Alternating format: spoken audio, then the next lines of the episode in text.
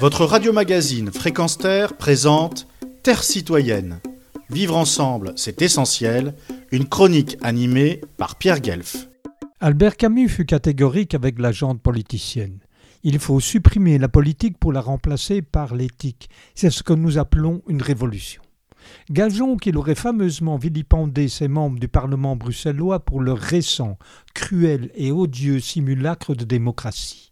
En jeu, une ordonnance consacrée à l'abattage rituel des moutons avec étourdissement obligatoire. Une moindre souffrance pour ces milliers d'animaux sacrifiés chaque année lors de fêtes religieuses bien précises.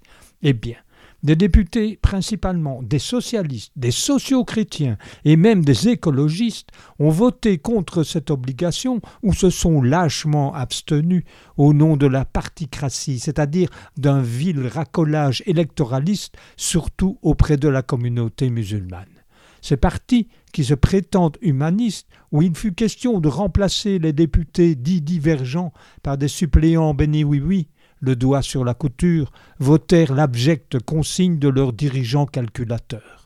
Ces presse-boutons étaient placés sous la férue du pseudo-socialiste Rachid Madran, président du Parlement bruxellois, qui visiblement n'a pas lu les résultats d'un sondage officiel disant que 70% de la population bruxelloise s'oppose à l'abattage rituel.